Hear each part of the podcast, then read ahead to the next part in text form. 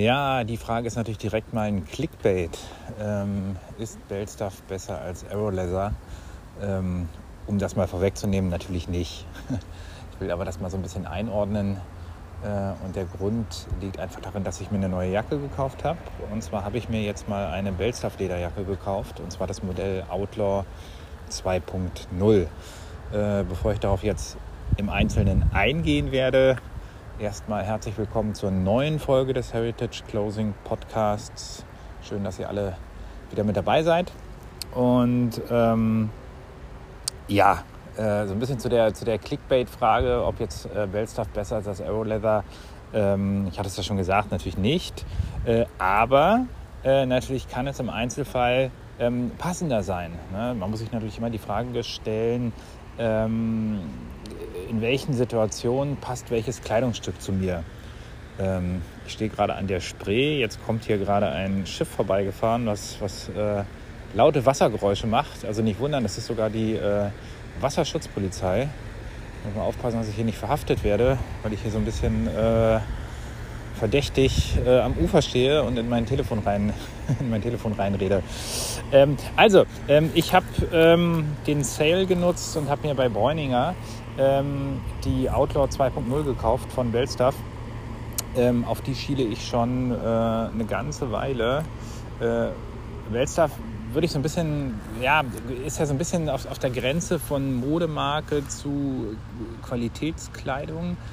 Ähm, beziehungsweise Bellstuff ist ein Hersteller, der auf jeden Fall qualitativ hochwertige Kleidung äh, anbietet, ähm, aber eben trotzdem so im, im ja, wie soll ich sagen, im Mainstream äh, durchaus bekannt ist, was ja bei Marken wie Aeroleather oder vielleicht noch nischigere äh, Lederhersteller, also aus dem reinen Heritage-Bereich, das ist ja nicht so der Fall. Ne? Das ist ja dann wirklich nur für die Szene, für Kenner.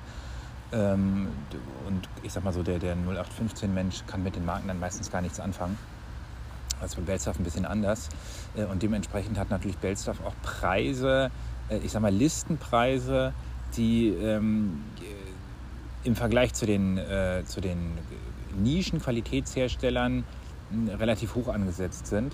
Mm, was nicht heißt, dass man nicht eben trotzdem ein qualitativ gutes Produkt bekommt, aber eben relativ hoch bepreist. Ne? Dafür hat man aber bei Bellstuff dann wiederum äh, die Möglichkeit, immer mal zu gucken, wann ist was im Sale. Ne? Das äh, gilt natürlich in der Regel nicht für die Standardfarben. Ne? Das heißt, wenn ich da jetzt eine, eine, eine klasse schwarze Lederjacke haben will, mh, hm, dann wird die wahrscheinlich immer für den, äh, für den vollen Preis nur zu, äh, zu bekommen sein. Also da gibt es seltene Ausnahmen mal. Ne? Aber wenn man sich mal so ein bisschen die Saisonfarben anschaut und da mal was dabei ist, wo man sagt, hey, äh, das könnte passen, das könnte mir stehen, äh, dann äh, sollte man, wenn man die Jacke nicht unbedingt sofort haben will, einfach mal ein paar Monate warten und wenn entsprechend dann äh, die neue Saison eingeleitet wird, neue Farben rauskommen, dann kann man da durchaus zuschlagen. Ich habe das ja schon das eine oder andere Mal bei der Race Master gemacht. Aber jetzt habe ich es eben mal bei einer Lederjacke gemacht und die, äh, das Modell Outlaw 2.0 kostet normalerweise 1395 Euro. Stolzer Preis. Ähm, ich habe jetzt eine im Sale für 699 Euro bekommen. Ich glaube, es gab, gab, noch zusätzlich 20 Euro äh, Zusatzrabatt. Ähm, also insofern war das schon echt äh, jetzt ein guter Preis. Ähm, die Farbe ist ein sehr dunkles Oliv, Grün, Braun. Und da merkt man schon, das ist natürlich keine Standardfarbe. Das ist aber eine Farbe, die super zu mir passt. Also ich bin genau dieser Farbtyp und mag diesen Farbton total. Und deswegen war das für mich natürlich jetzt äh, doppelt gut. Ne? Günstig und eine Farbe, die mir besonders gut gefällt. Äh, könnt ihr euch ja dann auch gerne äh, gleich mal bei Instagram anschauen. Da werde ich natürlich äh, die Jacke posten. Und ähm, ja, jetzt die Frage, ist diese Jacke ihren Preis wert? Ähm, den Sale-Preis auf jeden Fall. Den Listenpreis, da muss man schon wirklich die Jacke anziehen und sagen, das ist jetzt wirklich die Jacke für die nächsten zehn Jahre. Ähm, es sei denn, man hat natürlich das Geld wie Heu, dann gelten nochmal andere Kriterien, aber wenn man so ein bisschen gucken muss, wo gebe ich mein Geld aus, dann ist man gegebenenfalls bei Herstellern wie Aerolaser dann doch ein bisschen besser aufgehoben. Hm, weil man da natürlich dann doch, ich sag mal, ähm, was das Preis-Leistungs-Verhältnis angeht, ähm, äh, besser dabei ist. Ne? Man hat natürlich bei Belstaff die Möglichkeit, ähm, in Deutschland zumindest in, in, sehr gut sortierten Kaufhäusern, also in Berlin, ich habe die, in Berlin kann man zum Beispiel im KDW sich die Jacken holen, Bräuninger hatte ich ja schon gesagt, ich habe es im Online-Shop geholt, ähm, kann man die Jacken halt auch einfach anprobieren. Es gibt ja bei Aeroleather halt auch die, die Szeneläden, ne? aber das ist natürlich dann doch nochmal ein anderer Zugang. Und ähm, das Problem bei Aeroleather, wenn man da Jacken von der Stange sich holt, dann sind die halt meistens in dem sehr, sehr schweren Pferdeleder von Horween.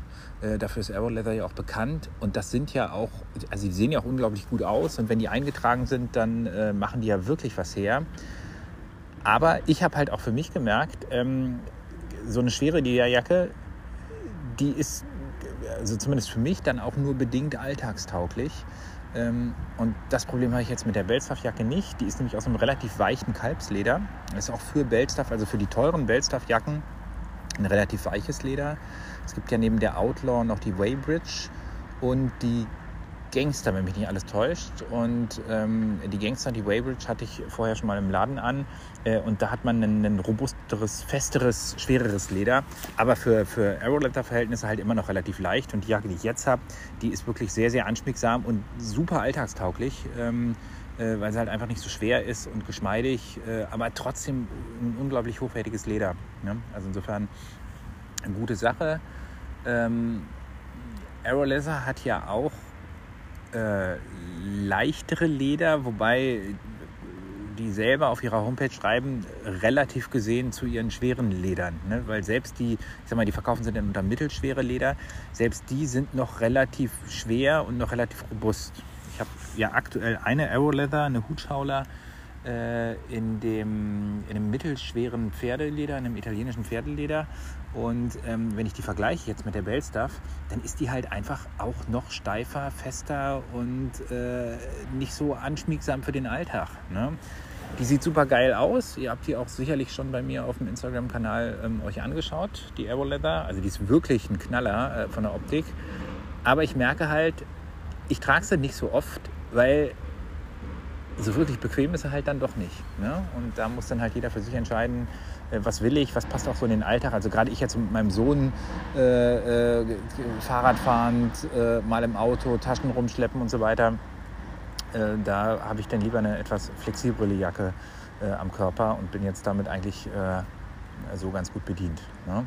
Also insofern ähm, der, das Fazit, wenn ich das an der Stelle mal ziehen will, ähm, man muss halt immer genau gucken, ähm, für welche Zwecke will ich die Jacke tragen, wie will ich wirken, äh, will ich wirklich eine ultraschwere Jacke haben, will ich eine mittelschwere haben, will ich eine etwas leichtere Jacke haben, soll das Leder ähm, eher fest und steif sein, soll es eher geschmeidig sein.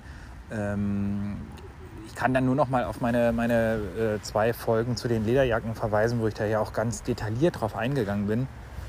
Und äh, dass man da entsprechend auch eine gute eine gute Auswahl treffen kann.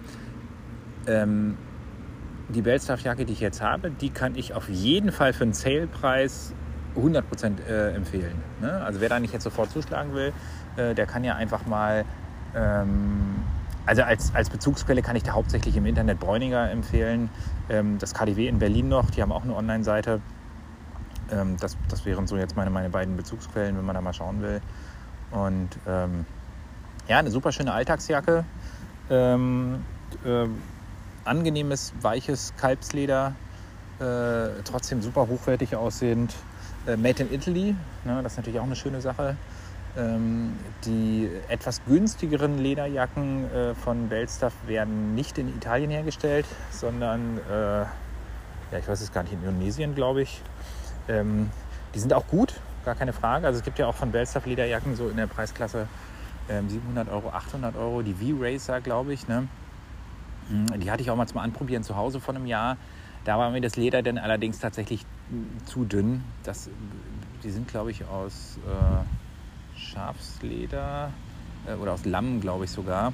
Hm, also äh, wer es noch ein bisschen leichter haben will und noch ein bisschen geschmeidiger als bei der V-Racer, ähm, gut bedient. Äh, das war mir dann aber ein bisschen zu sehr ja, also hatte ich dann auch das Gefühl, da konnte ich mir auch irgendwie eine, eine echte Modejacke, was weiß ich, von, von Job oder von, von Hugo Boss oder so äh, holen. Ähm, und deswegen, ähm, bei mir darf es dann schon etwas, etwas wertiger sein und deswegen bin ich auch da bei den etwas teureren Jacken besser aufgehoben. Ja, das soll da der kleine Einblick gewesen sein. Wer Fragen dazu hat, äh, äh, gerne äh, an mich schreiben per Instagram Heritage Closing Podcast. Ich möchte mich an der Stelle nochmal entschuldigen an die Leute, die mir ein Feedback zur, zur letzten Folge gegeben haben. Ähm, ich habe ein Feedback bekommen, da hat mir einer sogar Sprachnachrichten eingesprochen. Ich habe jetzt leider aber auch gar nicht parat, wer es war und auch noch ein gutes schriftliches Feedback äh, und so ein paar kleine weitere Anfragen, ähm, dass ich da jetzt leider äh, auf euch zum jetzigen Zeitpunkt noch nicht eingehen kann. Ich habe momentan echt so viel zu tun. Ihr merkt das ja auch, dass der Veröffentlichungsrhythmus momentan relativ, äh, ja, wie soll ich sagen, kommt halt nicht jede Woche eine Folge raus. Ne? Und deswegen äh, nehmt es mir bitte nicht übel. Ähm, ich danke euch total für das Feedback, dass ich euch jetzt hier nicht eingespielt habe oder genannt habe. Ähm, ich hoffe, ich kann das in einer der nächsten Folgen dann nochmal nachholen, vielleicht ja auch mal gesammelt. Wenn jetzt vielleicht auch auf die Folge nochmal ein Feedback kommen sollte, äh, äh, dass dann vielleicht ich nochmal eine gesammelte Feedback-Folge machen kann. Ähm, aber momentan habe ich echt äh, eine ganze Menge zu tun, äh, viel Arbeit, äh, eine Fortbildung, äh, mein, mein kleiner Sohn, Familie, und so weiter und so fort. Sport mache ich auch noch. Ähm, da fällt es mir nicht so einfach, jetzt auch regelmäßig hier was zu produzieren. So, jetzt kommt das nächste Schiff, was hier vorbeifährt. Diesmal nicht die Polizei. Ähm, ich bedanke mich bei allen, die bis hierher zugehört haben. Wünsche euch noch einen schönen Tag und bis zum nächsten Mal.